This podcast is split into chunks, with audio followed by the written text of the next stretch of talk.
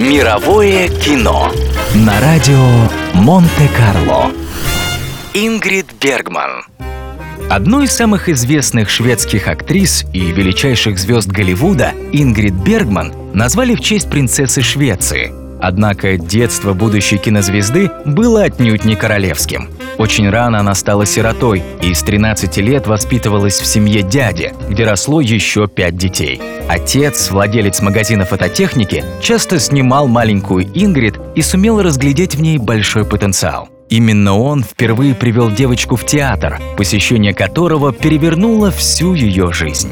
В 17 лет Ингрид поступила в актерскую академию при Королевском драматическом театре, но уже через год покинула ее ради своей новой страсти – кинематографа, и не ошиблась с выбором – После съемок в десятке шведских и одном немецком кинофильмах актриса получила приглашение поработать в Голливуде на съемках картины «Интермеццо».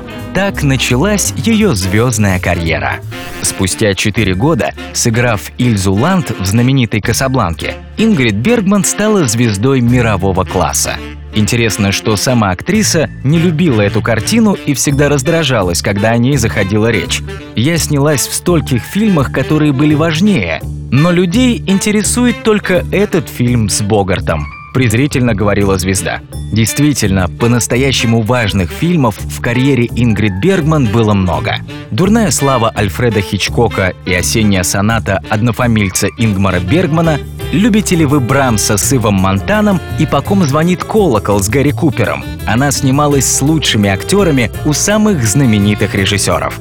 Посмотрев один из фильмов итальянца Роберто Расселини, Ингрид написала режиссеру, что хочет с ним поработать. После личной встречи между ними завязался роман, приведший к разводу актрисы с первым мужем, браку с Расселини и рождению троих детей. Одна из дочерей, Изабелла Расселини, также стала известной актрисой. Ингрид Бергман много снималась в фильмах своего мужа, но общественность их бойкотировала, так и не простив звезде измены первому супругу. После развода с Расселини актриса вернулась в Голливуд и вновь доказала поклонникам, что достойна любви и уважения. Получив свой второй «Оскар», Ингрид Бергман произнесла «Популярность – это наказание, которое выглядит как награда». Мировое кино на радио Монте-Карло.